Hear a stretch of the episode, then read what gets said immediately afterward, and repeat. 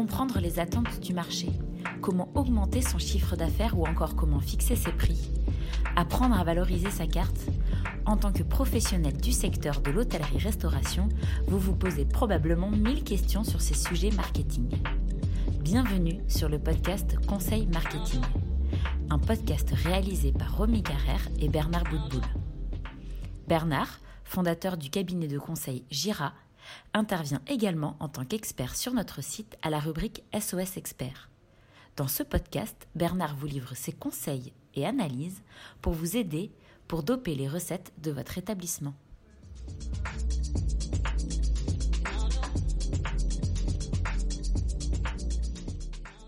Dans ce nouvel épisode, Bernard nous parle du burger ou du hamburger. Est-ce que ça plaît toujours autant aux Français?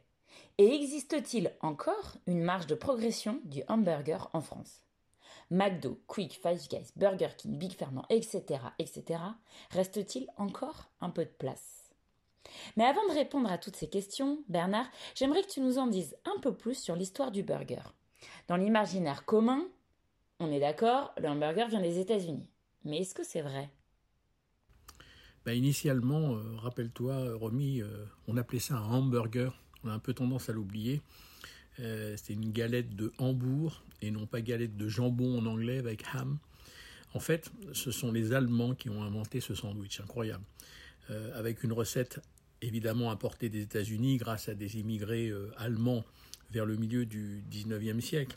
Mais ce sont les Américains qui se sont vraiment emparés du hamburger avec McDo, 37 000 restaurants aujourd'hui dans le monde, et bien d'autres réseaux évidemment très très puissants. Le premier McDo aux États-Unis, c'est 1953. Et en France, bah, c'est Wimpy, euh, qui a été monté par euh, Jacques Borel euh, dans les années, fin des années 60, début des années 70. Puis on a eu l'arrivée de McDo à Strasbourg en 1979, qui a 43 ans plus tard 1600 points de vente sur le territoire français. Euh, notons qu'aujourd'hui, un burger sur deux, je dis bien un burger sur deux, est vendu par McDonald's. Si on se focalise uniquement sur le marché français, est-ce qu'il a des particularités? Pendant des années, nous avions le tandem McDo Quick, comme tu euh, en as parlé, mais depuis quelque temps, il y a plein de nouvelles enseignes euh, qui sont arrivées. Oui, tout à fait. Euh, de nombreuses particularités.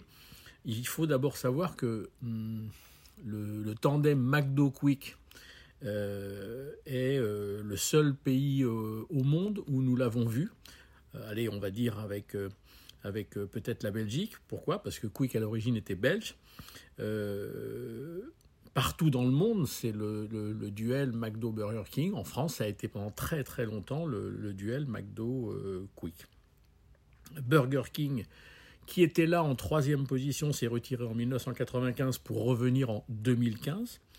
En 2014, on a vu arriver euh, le Burger Premium avec des acteurs comme Big Fernand, 231 East Street, euh, King Marcel. Et c'est là d'ailleurs en 2014-15 que le nom a changé de hamburger en burger. En 2016, voyant que le burger monte en gamme en France, les Américains premium sont arrivés. Je pense notamment à Five Guys, Steak and Shake, puis Carl Jr. beaucoup plus euh, récemment. Et, en attendant le fameux euh, Shake Shack euh, qui se fait maintenant désirer. Selon toi, est-ce que tu trouves que le marché du hamburger est toujours autant publicité par les consommateurs français? En 2021, nous avons consommé très exactement 1,3 milliard de burgers, rien qu'en hors domicile, soit près de 150 000 toutes les heures. C'est colossal. Nous sommes le deuxième consommateur de burgers en Europe. Euh, c'est un marché de 8,8 milliards d'euros soit 6,77 euros le burger moyen en, prix euh, sur tous les circuits de restauration. Je dis bien de restauration, ça exclut euh, tout le retail, la grande distribution. Euh, nous avons une chute de 14% de ce chiffre d'affaires entre 2020 et 2021. Ben, il est dû évidemment à la fermeture des restos, mais aussi à un palier qu'effectue le produit en termes de volume. Tu viens d'évoquer une chute de 14% du chiffre d'affaires entre 2020 et 2021. Évidemment, tu le rappelles, euh, la crise est passée par là, mais euh, tu parles également d'un palier. Est-ce que ça veut dire que les Français se désintéressent euh, depuis, depuis un, an, un an ou deux du, du burger? Il est attaqué par de plus en plus de produits qui offrent de nouvelles alternatives dans la restauration rapide. Je pense notamment aux tacos, à la montée en gamme du sandwich, à la montée en gamme du kebab, à la pizza également qui se premiumise. C'est la première raison. Il y a une autre raison, c'est qu'on a affaire à des consommateurs français qui trient de plus en plus le produit par rapport à la qualité, à sa qualité. Il faut avouer que tous ne sont pas de grande qualité. Euh, ceux qui insistent en étant transparents avec leurs clients, en leur disant que le pain vient d'un mof boulanger, que la viande a été euh, achetée chez un éleveur sélectionné, que des frites sont euh, faites maison avec des pommes de terre qui viennent du Nord-Pas-de-Calais, que le cheddar vient de chez euh, Agopur par exemple.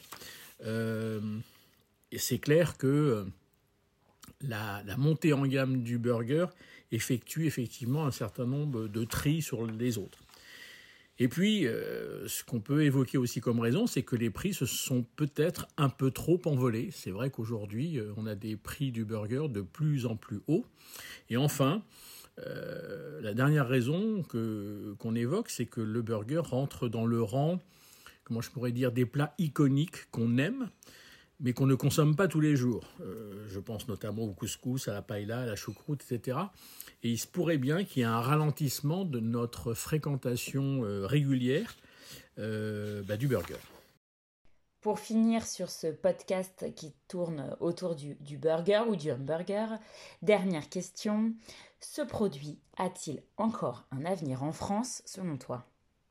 Eh bien, je pense qu'il est rentré dans notre quotidien.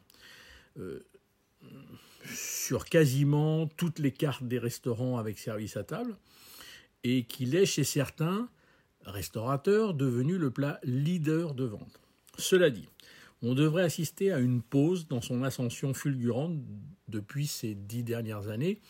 Je te rappelle que ces volumes ont été multipliés par 14 en volume euh, ces dix dernières années. Alors c'est une pause qui va durer très certainement, et puis euh, des acteurs non qualitatifs devraient euh, quitter la course, si je peux m'exprimer ainsi. N'oublions pas euh, que nous sommes dans un pays de gastronomie et que la montée en gamme est obligatoire, même dans la restauration rapide, contrairement d'ailleurs aux anglo-saxons. Et puis tu sais, le burger a pris tout simplement la place de notre steak frites national. Les deux courbes que nous suivons régulièrement chez Zira se sont croisées depuis 10-12 ans. On en consomme de moins en moins, il y en a de moins en moins sur les cartes, on consomme de plus en plus de burgers parce que il y en a de plus en plus sur les cartes et en fin de compte quand tu compares les deux produits, c'est quasiment la même chose.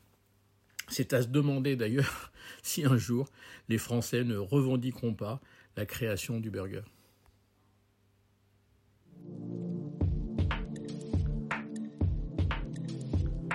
Merci pour votre écoute. Pour retrouver tous nos podcasts, rendez-vous sur notre site www.l'hôtellerie-restauration.fr dans la rubrique vidéo et podcasts.